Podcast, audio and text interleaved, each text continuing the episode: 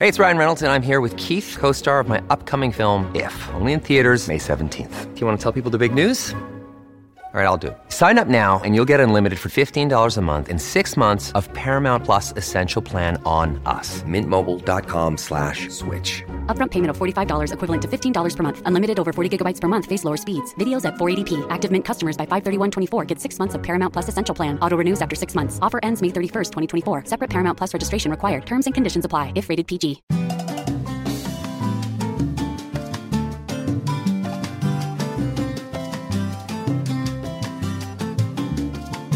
¿Qué tal están amigos? Es un placer saludarlos. Bienvenidos a Críticas con Café. Hoy jueves 19 de octubre de 2023. Transmitimos desde la capital de la República de Honduras, Tegucigalpa, Comayagüela. Estamos en las instalaciones del canal de la tribuna de LTV y comenzamos la transmisión de Facebook Live. Espero que estén bien ustedes. Tenemos tanto problema en Honduras y la gente está pensando eh, eh, en identificarse con, con Israel o identificarse con, con los Hamas. Eso es histórico, eso no va a terminar. Eh, unos se responsabilizan de, un misil que lanzaron a un hospital y otros lo mismo. Eh, parece que se pusieron de acuerdo los dos y mandaron dos, dos misiles. Y hay información y desinformación, tengan mucho cuidado con eso. Suficientes problemas tenemos en el país. Estarse solidarizando, identificándose con, con personas que están al otro lado el charco, como dicen. Miren, eh, 24 horas más de alerta roja allá en, en las islas de la Bahía. Una decisión que ha tomado Copeco. Hay que prestarle atención a esto. Eh, 24 horas más desde ayer, desde hoy jueves, 6 de la mañana.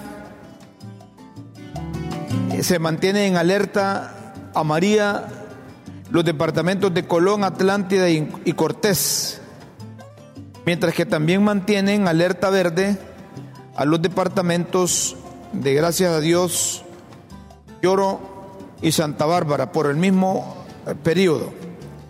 Eh, ahí, están eh, las imágenes, ahí está el mapa de las alertas que se manejan. Hay, hay problemas en las islas de la Bahía. Eh, mantienen la suspensión de clases, no hay faena en alta mar, están prohibidos, está prohibido que salgan las lanchas a pescar. Eh, ahí el cuerpo de bomberos estaba registrando dos muertos, no sé si como consecuencia de, de la situación del clima que impera en el, en el departamento insular. Esto hay que, ¿qué, ¿Qué se puede hacer en las Islas de la Bahía? ¿Qué se puede hacer? Solo advertir, solo advertir. No va a salvar vidas que nos estemos identificando con, con los israelitas o con el grupo Hamas o que nos solidaricemos con los que están en Gaza. Ellos están en su rollo y nosotros aprendamos a solucionar nuestros problemas también. Más adelante tendremos un experto aquí porque está temblando mucho en Honduras o porque es, más identificable o se identifican más los movimientos sísmicos o telúricos.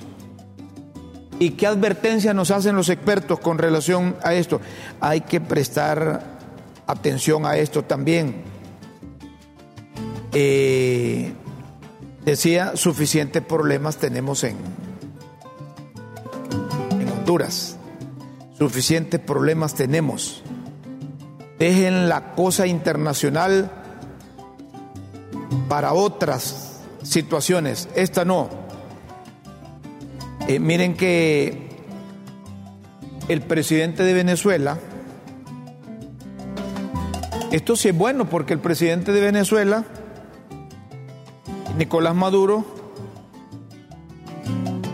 está conciliando con la oposición y ya recibió, ya recibió documentos originales de los acuerdos que firmaron, que firmaron en Barbados por la delegación del gobierno de Venezuela y una plataforma unitaria de oposición. Hay un acuerdo parcial para la protección de los intereses vitales de Venezuela, que hayan garantías eh, constitucionales, que se respete la ley, los derechos políticos y que haya participación electoral para todos en Venezuela.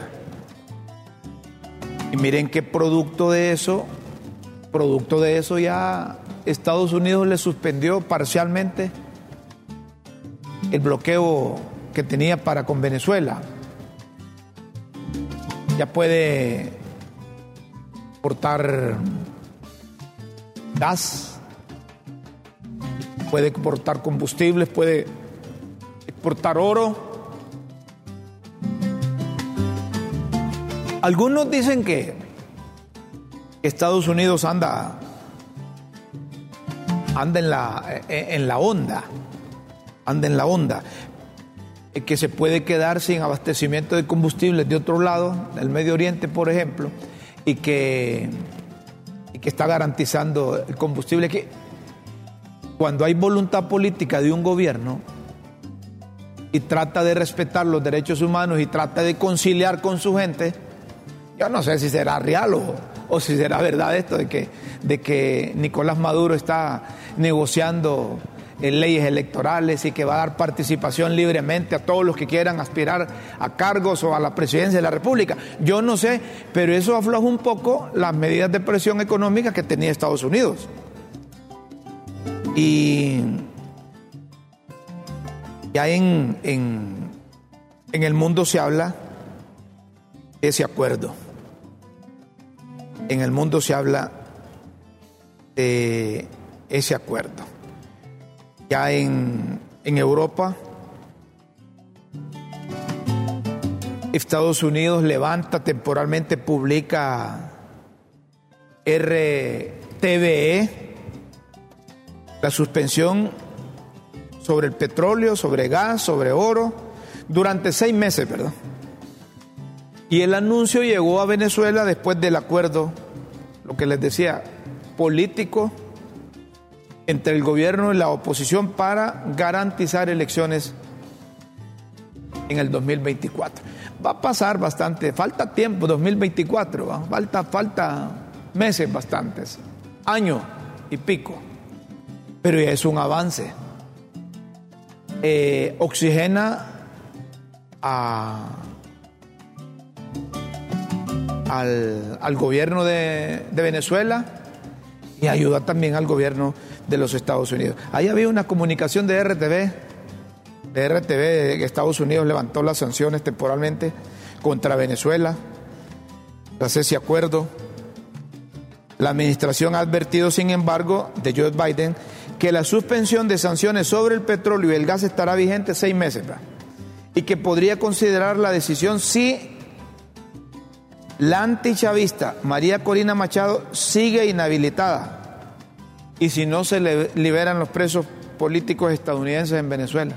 Es toda una negociación, no es así nomás de que suspenden las medidas.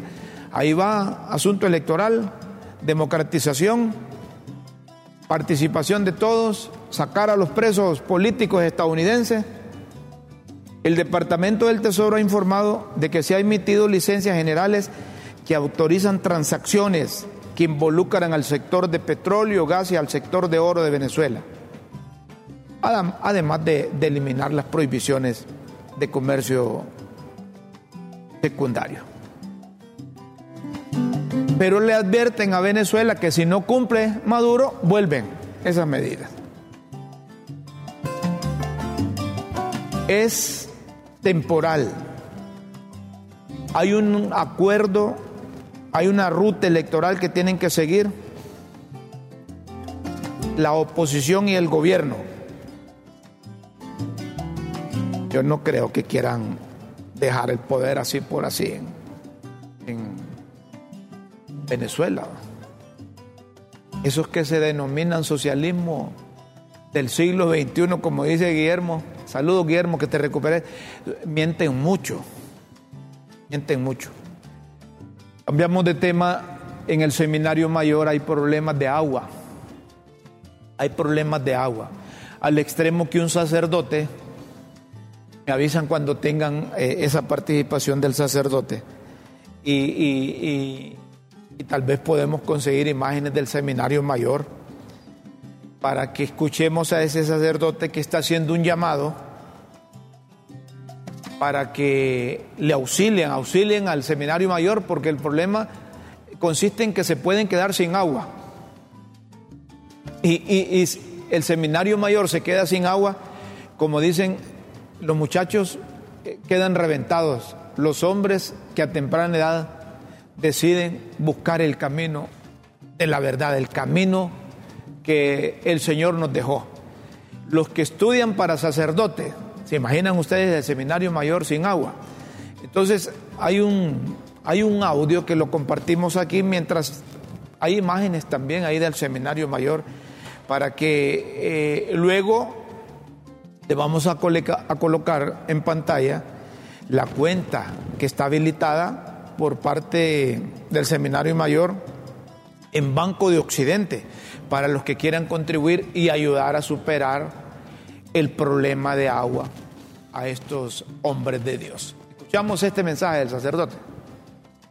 Buenas noches, doctora. Dios le bendiga. Un saludo también a Lofo, que Dios les acompañe siempre.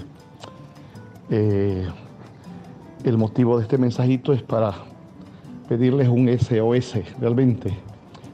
Eh, la semana pasada vimos ya que el agua en el seminario estaba saliendo poquita y ya el viernes el ingeniero vino y nos dice que hay problemas con la bomba de agua, que no se puede seguir usando mucho porque va a colapsar del todo y entonces eh, será un problema. Desde el viernes no tenemos casi agua en el seminario estamos pidiendo, comprando y eso es un problema. Si no hay agua en el seminario, pues se cierra. Y el ingeniero ya el sábado en la mañana nos envió la cotización de todo lo que hay que gastar, situación que no teníamos presupuestado, que está, se nos va por encima de lo que tenemos para gastos en el seminario y por eso estamos pidiéndole ayuda a las personas que conocemos y que saben que quieren la iglesia, saben la importancia de los, sacerdotes. Eh, la cotización que el ingeniero pone solo en materiales, en, la bomba nueva y otras cosas, pasa de los 120 mil empiras. Hay que ver también todo el trabajo que va a hacer mano de obra y no tenemos, entonces estamos pidiéndole a los amigos y a la vez estamos pidiendo si tienen personas conocidas que puedan también ser medios para poder buscar esa ayuda cuanto antes. Porque si de aquí al martes, miércoles no conseguimos, vamos a ir viendo qué, puede, qué se tiene que hacer. Porque es difícil sin agua. Entonces pedimos esa ayuda, si es posible que nos puedan dar una mano y como le digo, buscar también personas amigas que puedan darnos esa ayuda. Eh, pues eh, ahí le voy a mandar el número de cuenta donde podemos mandar a depositar si es posible. Bueno, es un, es un llamado con angustia que hace este sacerdote. Eh, para que puedan superar ese problema de abastecimiento de agua. Yo creo que ya hoy están sufriendo las consecuencias. Y les ponían ahí el número de la cuenta del Banco de Occidente, una cuenta de ahorro, ¿verdad? A nombre del Seminario Mayor, 2140 8107 4657. Correcto. Y ahí mandan el, el registro tributario nacional o la identificación del, seminario mayor para los que quieran colaborar. Debe ser complicado, debe ser difícil estar en un centro de educación y, que no haya, no haya agua. Sí, hay escuelas, hay escuelas que no tienen agua, hay colegios también. Sobrevive esa gente. pero deben de hacer los llamados oportunos, como lo hizo este, este sacerdote. Tal vez más allá nos consigue el nombre de este sacerdote, porque hay que ayudar en estas cosas. Si esa gente se mete por vocación a estudiar el sacerdocio. Esa gente, algunos, algunos estudiantes de teología, eh, sus papás tienen algún recurso, pero la mayoría de los curas hondureños, de los que deciden buscar esa carrera, es gente pobre, gente que, que, tiene vocación, que tiene vocación para servir a los demás. Entonces eh, el llamado es para que ustedes se, identifiquen con, con el seminario mayor, que están sin agua y necesitan más de 100 mil empiras, más de 100 mil empiras para mejorar todo el sistema ahí. No, claro, si le piden al Señor y, la respuesta del Señor es que aparecemos algunos haciendo un llamado a ustedes. Es que doña Chila dice que no son hombres de Dios, pues que mire cómo es la gente, ¿verdad? No, sí, de eso se trata. Dios nos ablandó el corazón a nosotros, a los productores, y trajeron el tema para hacer conciencia, que le ayuden a esos hombres de Dios, que le ayuden al seminario mayor. Ya van que la iglesia tiene visto, no, es que con esto no se puede. Eh, no, hagan las cosas, hombre, y no, no, no las asocien con otros. Que, el Vaticano tiene suficientes recursos, que el Papa tiene pisto. No, hombre, si son cosas. Por eso les dijimos al principio, son cosas de aquí, del país, que suficientes problemas hay, si les podemos dar soluciones, démoslas. De eso se trata. Claro, nos han ablandado a nosotros, ablandaron a los de producción y nos, eh, y nos dicen, miren, el Señor me dio para que nosotros publiquemos esto. Y la idea es hacer conciencia en usted, que vea que estos que estudian sacerdocio o sacerdotes, para sacerdotes, tienen esa necesidad de agua que quiere colaborar, colabore con esa cuenta. 10 lempiras, 50 lempiras, 100 lempiras. De grano en grano, decía un amigo, se le llena el buche a la gallina. Más de 100 mil lempiras se, necesitan. Estamos seguros que nadie va a quedar más pobre si, si dona algo. Puede ser, puede ser que hayan empresarios, puede ser, pero no, nosotros lo hacemos de forma general para que la gente coopere, colabore. Óigame, ¿por qué está temblando tanto? ¿O por qué ahora es más perceptible cuando hay movimientos telúricos? ¿Qué es lo que está, qué es lo que está pasando en el país? Fíjense que hoy hemos querido eh, que nos expliquen expertos y hemos invitado a don José Jorge Escobar. Él es experto en esto, él es experto en esto, él es sismólogo y, lo hemos invitado porque eh, los hondureños no estamos acostumbrados a tanto movimiento sísmico, que se registra uno de 4, otro de 4.3, de 4.5, 4.2, y eso es, eh, es, perceptible por la población. Y, y, no dejan de alarmarse. Claro, cuando usted va a El Salvador, allá sí no hay problema, ya la gente está acostumbrada a esos movimientos. Para eso eh, hemos invitado a José Jorge. Gracias por aceptar eh, esta comunicación y, quiero que nos saque de, duda, porque ahora sí sentimos, si sentimos más esos movimientos sísmicos. ¿O siempre tiembla en Honduras? ¿Y cuánto es el promedio diario, si, tienen estadísticas? de que hay movimientos sísmicos en el país. Un placer saludarlo, José Jorge. Gracias por aceptar esta invitación. Gracias a ustedes por haberme invitado. Buenos días a todos.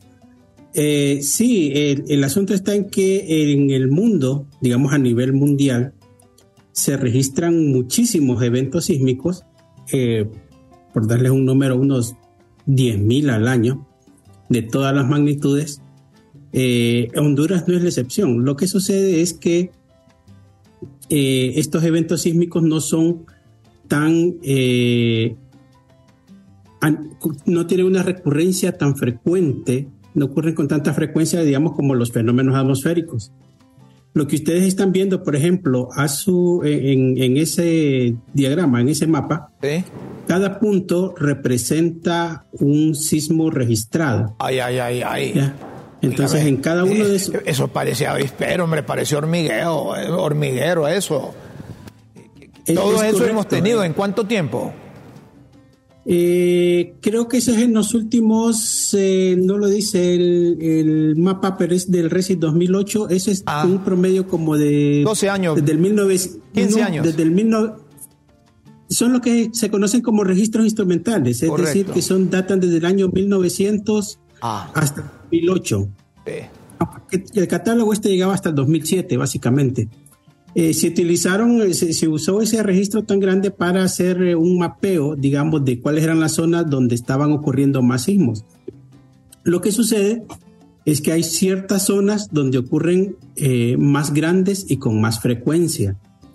Pero si ustedes observan en Honduras, en la parte central de Honduras, hay mucha sismicidad, hay muchos eventos sísmicos. que de, estos están relacionados con una, una estructura geológica, llamémoslo así, que se conoce como la depresión central.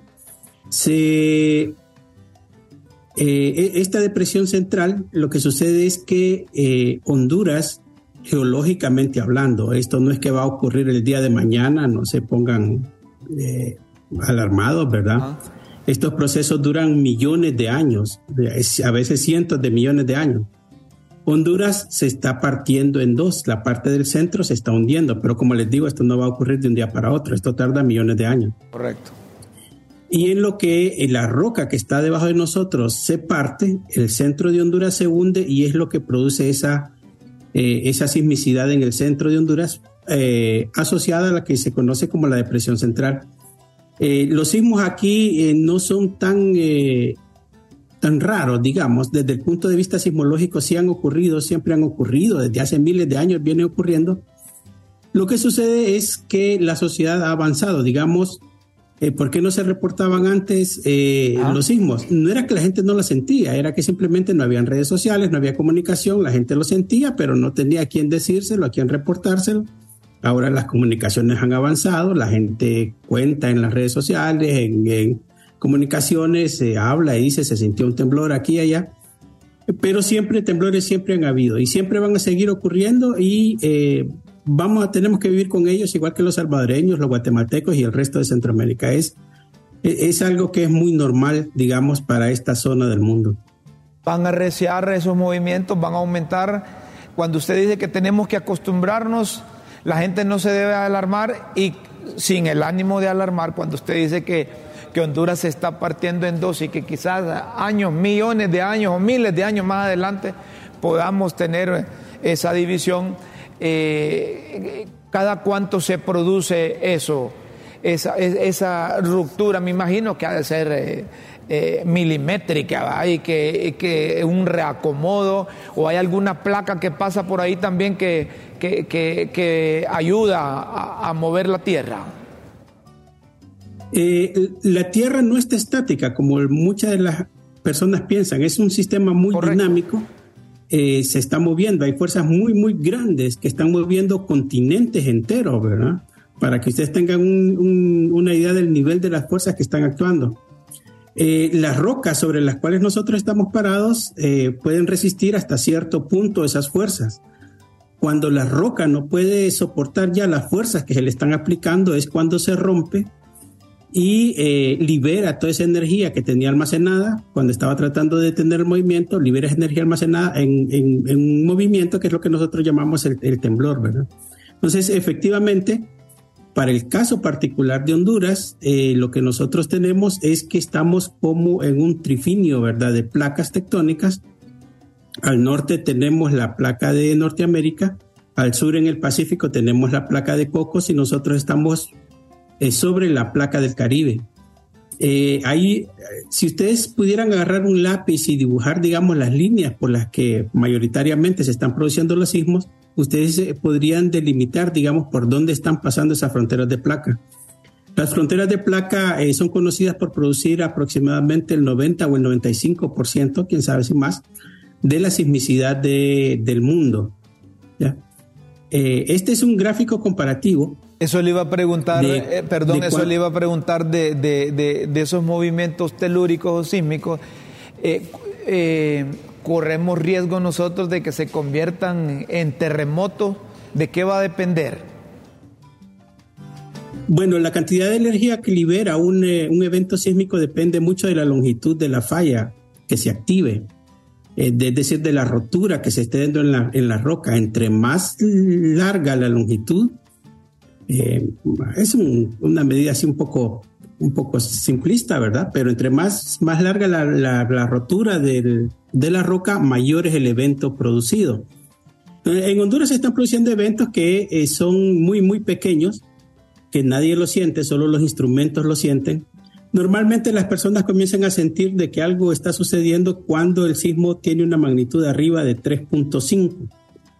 Ya de 3, 3.5, la gente que está muy cercana a donde se produjo el evento ya comienza a decir que, sintieron el temblor, que sintieron esto y que sintieron lo otro. Pero normalmente, eh, este es un concepto que maneja en ingeniería, se asume que solo los sismos arriba, no solo, ¿verdad? Depende de muchas, de muchas cosas, pero normalmente los sismos arriba de 4.5 son los que logran eh, producir un daño ya apreciable en las obras de infraestructura, es decir, en, las cosas que hemos construido los humanos, arriba de 4.5.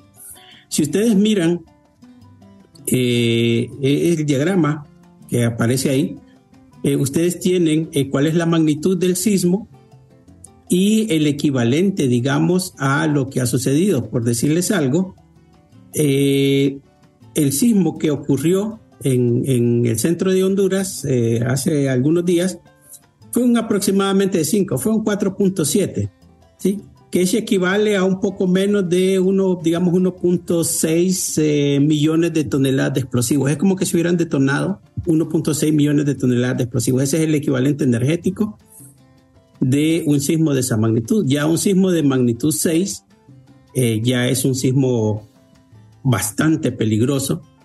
Eh, hay que tener aquí en consideración varios factores, ¿verdad? Porque no solo es la energía liberada por el sismo, sino también eh, a qué profundidad ocurre. Entre más profundo el sismo, eh, la energía se libera, digamos, y llega a la superficie ya muy disminuida, entonces casi no tiene mucho peligro. El, el, problema es cuando estos sismos ocurren muy superficialmente. ¿A qué se define superficialmente en este campo? O unos 10 kilómetros de profundidad, que fue justamente el, evento que ocurrió ah, hace algunos días.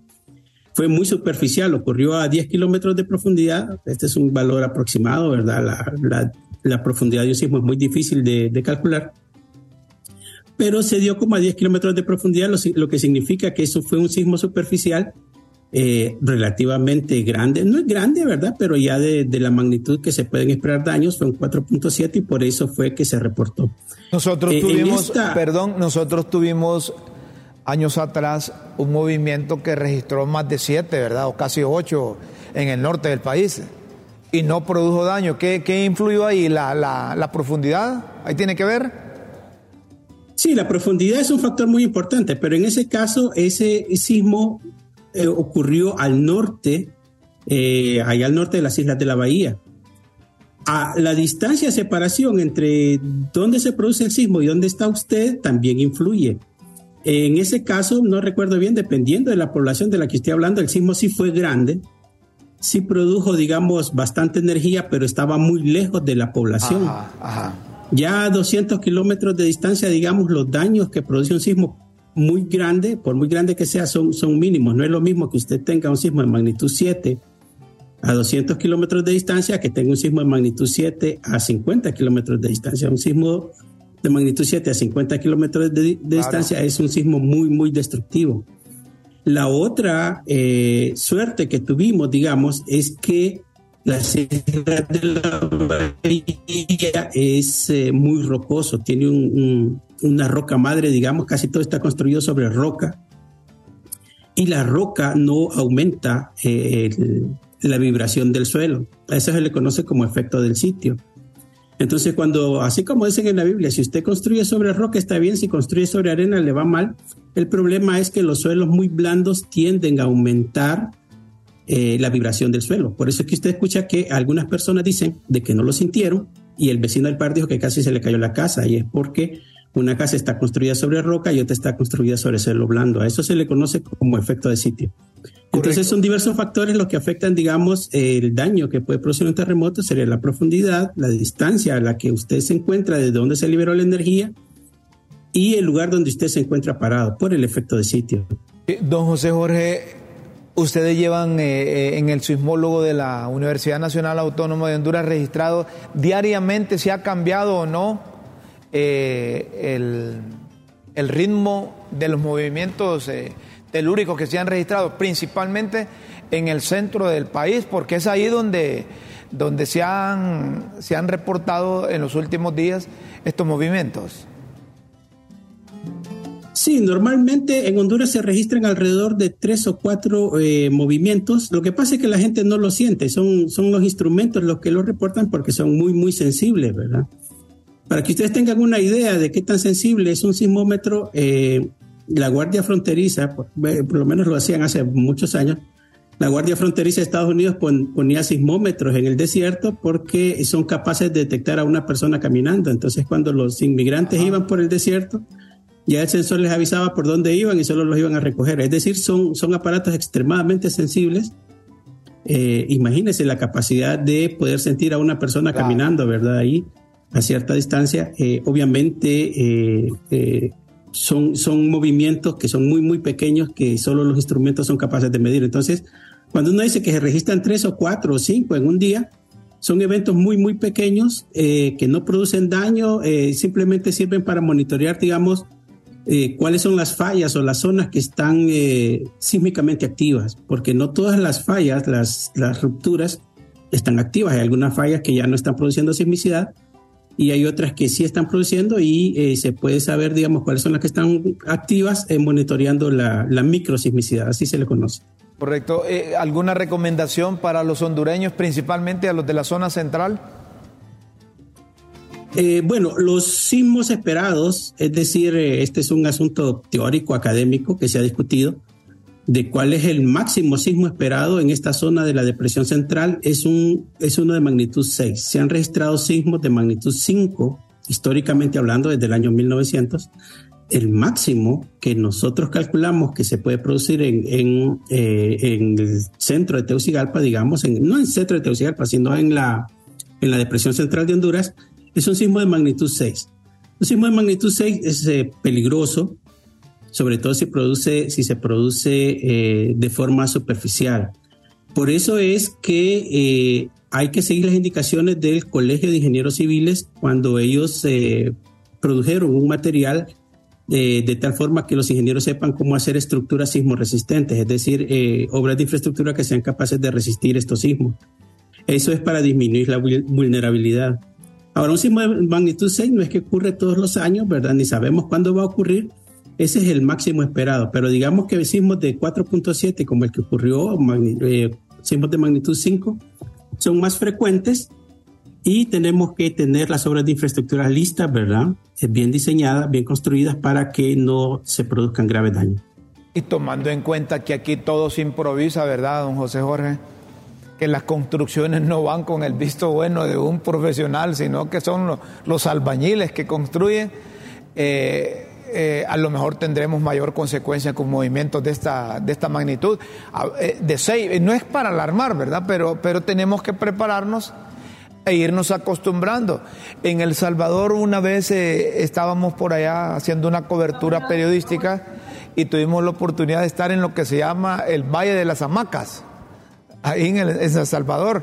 Y ahí hay movimientos, hay movimientos eh, seguidos y uno que no está acostumbrado hasta ganas de correr le daba, pero a medida que va avanzando el tiempo uno se va adaptando. Pero en Honduras no es común o no era común la percepción de los eh, movimientos, eh, movimientos telúricos. Así es que con estas recomendaciones, estas advertencias que hace el sismólogo José Jorge Escobar, queremos orientar también a la población y es parte de la, de la formación y de la educación. ¿va? Tenemos que educarnos para esto. porque a medida que va avanzando el tiempo, eh, la naturaleza también nos va pasando factura y a lo mejor es parte de la factura, ¿verdad, José Jorge, que nos está pasando, que sintamos estos movimientos telúricos? Sí, lamentablemente todavía no existe la tecnología para poder predecir eh, eventos sísmicos. Entonces, eh, lo que se hace, lo que las sociedades están haciendo es decir, bueno, no los podemos predecir, pero lo que sí podemos hacer es estar listos para cuando ocurran. Entonces, por ejemplo, ustedes notan que en países, digamos, más avanzados, eh, ocurre un sismo de eventos, eh, un, evento eh, de, magnitud 5 y no produjo gran afectación, no produjo daño, ¿verdad? ¿Por qué? Porque las obras de infraestructura están listas y preparadas para ese tipo de eventos. Entonces es muy, muy importante que las obras de infraestructura estén diseñadas de forma sismo resistente eh, un ejemplo clásico, digamos, que usted lo puede ver, es el puente de la democracia. Eh, el, puente, el puente que se construyó en 1960 se le cayó un pedazo y al otro que construyeron los japoneses eh, no tuvo afectaciones. Entonces, ¿cuál es la diferencia? No es que el que construyeron en los años 60 estuviera mal hecho. Lo que sucede es que en los años 60 no se tenía todavía una idea de cómo hacer estructuras sismo resistentes, la teoría estaba muy nueva el puente es muy sólido, etcétera, etcétera, pero eh, no resistió el, sismo del 2008. Ahora, ¿qué sucedió con el que hicieron los japoneses? Si usted se mete por debajo del puente, se, va a dar cuenta, y los dos puentes están al par, que el puente que construyeron los japoneses está mecánicamente aislado del suelo, es decir, tiene unos como cojinetes de caucho, no es caucho exactamente, ¿verdad? Es un material muy especial, de tal forma que si el suelo se mueve, el puente arriba no se mueva y no sufra daños.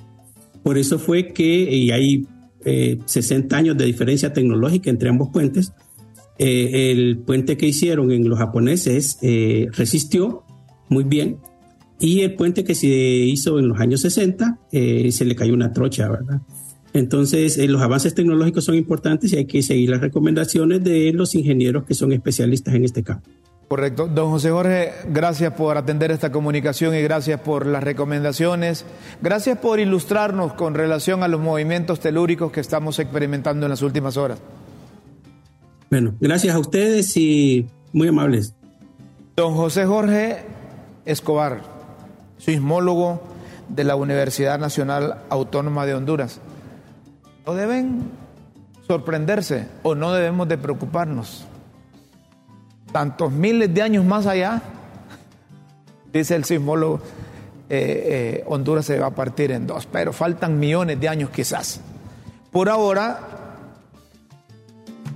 cuando vaya a construir en zonas donde se registran movimientos sísmicos o donde tiembla seguido, hay que ir con la, con la mano, con la instrucción de los que saben, de los ingenieros, de los arquitectos, para efecto de que no tengamos consecuencias eh, que lamentar. En otro lado hay un movimiento, hay una alarma.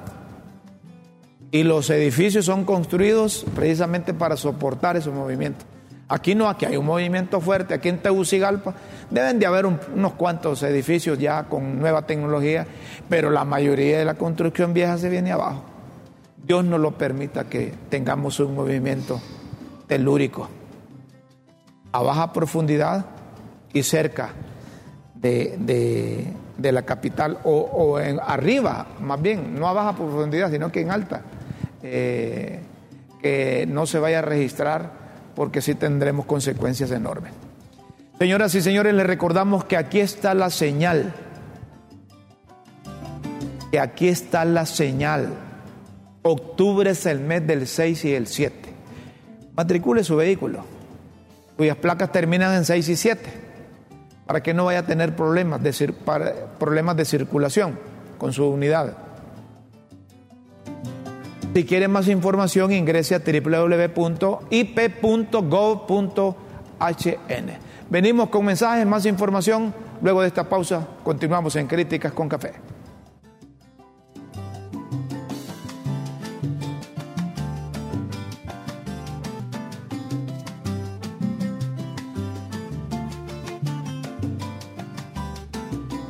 Estamos en Críticas con Café, no se olvide que las señales ya están aquí. Estamos en el mes de octubre, mes de la terminación 6 y 7 para su número de placa. vaya a matricular su vehículo. Evite sanciones económicas. Para más información ingrese a www.ip.gov.hn.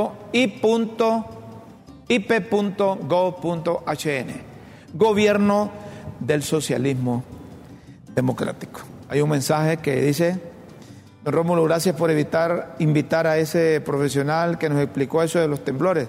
Uno se preocupa de más cuando no saben las causas. Cuando se parta Honduras ya no estaremos nosotros. Uf, qué suerte. Sí. ¿Ah? sí, cuando se parta. Sí, él dijo, eh, eh, él dijo que faltan años y años. Ahí está el mensaje. Qué suerte, excelente programa. Que se mejore don Guillermo. Ojalá que se mejore don Guillermo. Estamos orando para que se recupere el gran memo. Está malito y el clima también le pasa factura. Es que cuando uno pasa de los 80 años como Guillermo, ya tiene que andar con, con agüita caliente, tiene que andar con, con bufanda, tiene que protegerse, andar con gorro, evitar las corrientes de aire, porque las vías respiratorias están débiles. Este, esta doña Chela, marihuanol, no se compone, no hombre. no. Don Guillermo como le digo yo cariñosamente, sano, es fuerte. Se va a recuperar y van a ver que pronto va a estar aquí con nosotros. Óigame, la policía ya debe tener. ¿Cómo es que dicen eso? Cuando meten a otros para investigar cosas. Ah, infiltrados, infiltrados, correcto. Infiltrados ahí en esa zona donde se, se da un tráfico tremendo, hombre. Ya es una forma de operar asaltantes que les abren las puertas a los conductores de los vehículos le roban sus pertenencias. Miren esto que pasó allí cerca del aeropuerto. Esto, esto que pasó cerca del aeropuerto. Miren, si eso pareciese que, que es moneda de curso legal aquí en Honduras. Y yo no he escuchado que la policía informa, detuvimos a estos porque andaban en esto. Miren esto en plena vía pública, esos asaltos. Y usted tenga mucho cuidado, asegúrese que el vehículo siempre lo anda con llave eso es lo que propicia el congestionamiento vehicular, mire.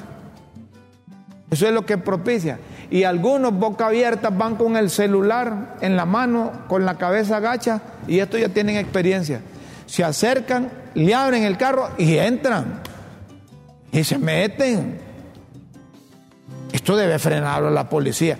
Claro, como estos son videos que no filtra la policía, la policía no le para bola. Pero cuando hay videos que la policía filtra, Olvídense. Yo no sé si es que tienen cuentas ficticias también ahí en los de la policía para, para seguir eh, cuando se, se, publican esto. Ah, ¿cómo dice? ¿Cómo? Politube. Así se llama la red. No. Entonces, miren, esto, esto que pasa, eh, a cualquiera le pegan un susto, hombre.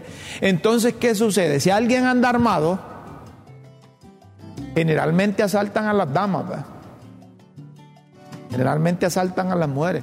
Pero si alguien anda armado ahí, ¿qué hubiese ocurrido? Matan al fulano, matan al sustano, y ¿saben qué hace la policía? En vez de prevenir, corren a capturar a quien, a quien disparó. Y a ese se lo detiene. Entonces ahí la policía dice, miren, estamos trabajando, detuvimos al que mató a aquel, pero esto no lo previene deberían de prevenir, de ver cómo tienen presencia policial, hombre, y no gastamos un chimbo de lempiras en esa policía. Es que la policía solo va a estar para trasladar a, los presos.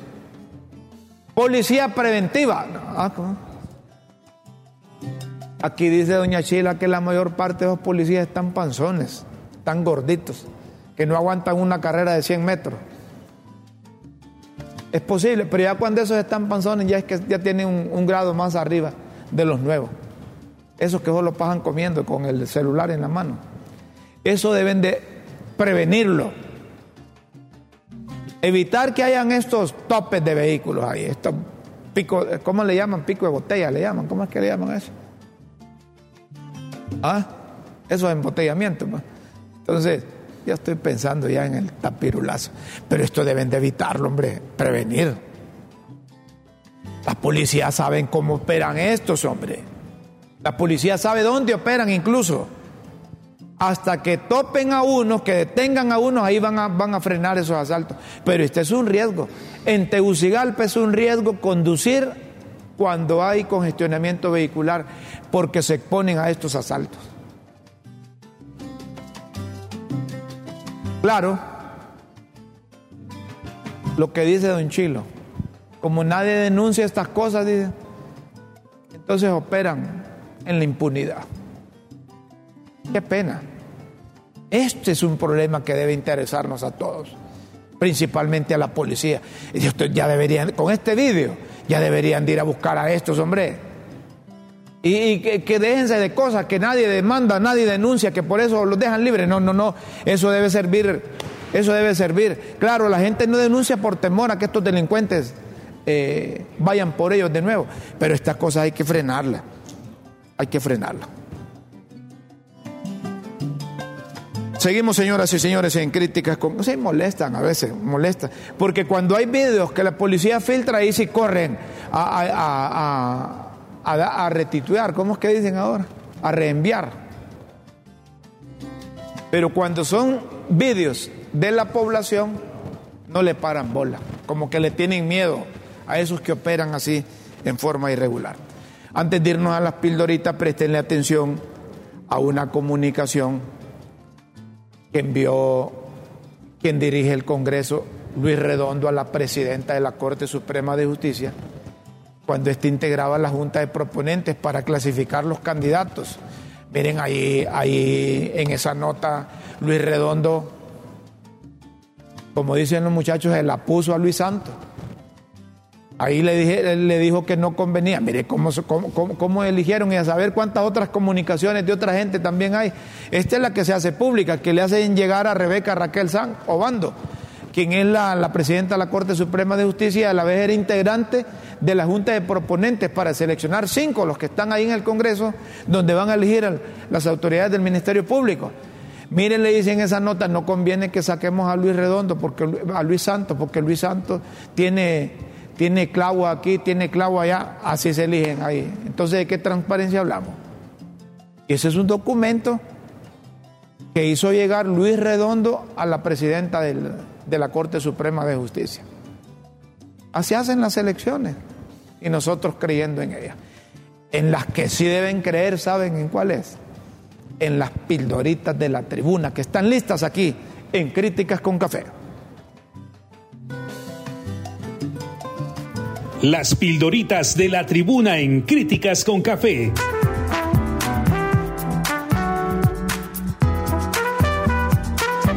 Textos que enseñan y orientan a quienes quieren aprender.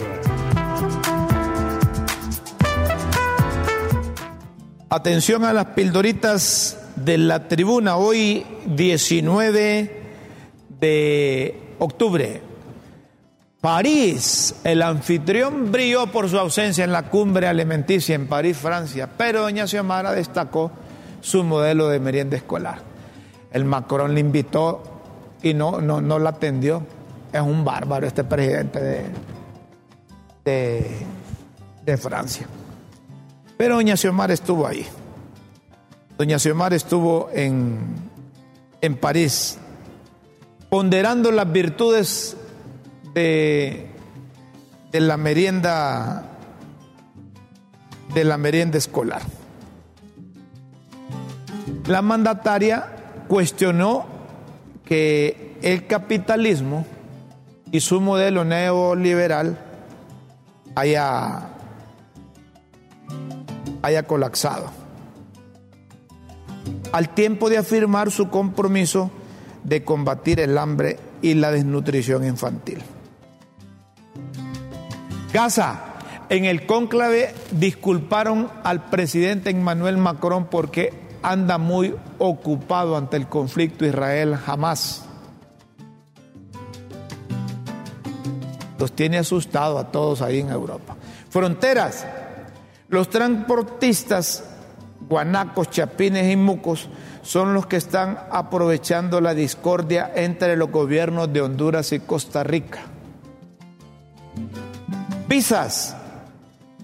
Y como no ha habido ningún acuerdo entre, los, entre las cancillerías sobre la, la visa para los transportistas, pues entonces nada sale y nada entra. Anti-integracionista. Es para que vean que el resultado de esas acciones anti-integracionistas del gobierno costarricense es la misma actitud de siempre. ¿Ah? Ellos andan en su rollo. Ya los costarricenses parecen mexicanos o estadounidenses. Solo velan por ellos. Puertas. Y todavía andan tocando puertas para que los vecinos les den el apoyo a dirigir el Banco Centroamericano de Integración Económica. Solo eso faltaba. Miren ustedes. Como decía, ¿cómo es que decían las abuelas? Son mendigos y con garrote. Quitan las visas, ponen restricciones para los hondureños y les dicen, mire, ayuden, denos el voto para poner el presidente en el BESIE. Hay de los de libres si no se amarran los pantalones, ¿verdad? Es que como ahí no hay quien negocie, pareciera que les hace falta colmillo. El Grillo y Rafael Alegría son los que negocian, no les digo. Cama, y como los guatemaltecos aliados con Taiwán fueron los que le hicieron la cama al hondureño que actualmente preside para quedarse con el mandado, también le salió la venada careta. Es cierto, eso es consecuencia. Rompimos con Taiwán, Taiwán es socio del BESIE. Al momento de decidir con quién se va a ir Taiwán, con los hondureños que le dieron vuelta o con los guatemaltecos. Claro, los taiwaneses prefieren a los guatemaltecos porque siguen con ellos. Prohíben. Eso porque el actual vicepresidente de el Banco Centroamericano de Integración Económica es un guatemalteco y las leyes internas prohíben que ambos cargos de presidente y vicepresidente queden en un mismo país. Es suficiente con ese argumento que deben utilizar para los que están, están, si es que lo están, ¿verdad? Negociando para buscar la presidencia del Banco Centroamericano. Salud. Avisan que doña Violeta, la exmandataria que le ganó al sandinismo, cumple sus 94 años, pero bastante delicada de su salud. La llevaron para Costa Rica, dicen sí. Colmo, y el colmo es que su marido, Pedro Joaquín Chamorro, fue el mártir periodista, cuyo asesinato contribuyó en mucho al ascenso del sandinismo. Y ahora tres de sus hijos están exilados por el régimen. Ahí paso leyendo a Pedro. En una próxima emisión de Las Pildoritas de la Tribuna en Críticas con Café. Todo por Honduras. No, ni me dejaron leer las pildoritas esto. Están, están con el machete desenvainado. Y es que ha temblado ahí arriba. No, pues nos vamos antes de que nos dejen hablando solo. Nos invitamos para mañana. Adiós. Buenas tardes, buenas noches.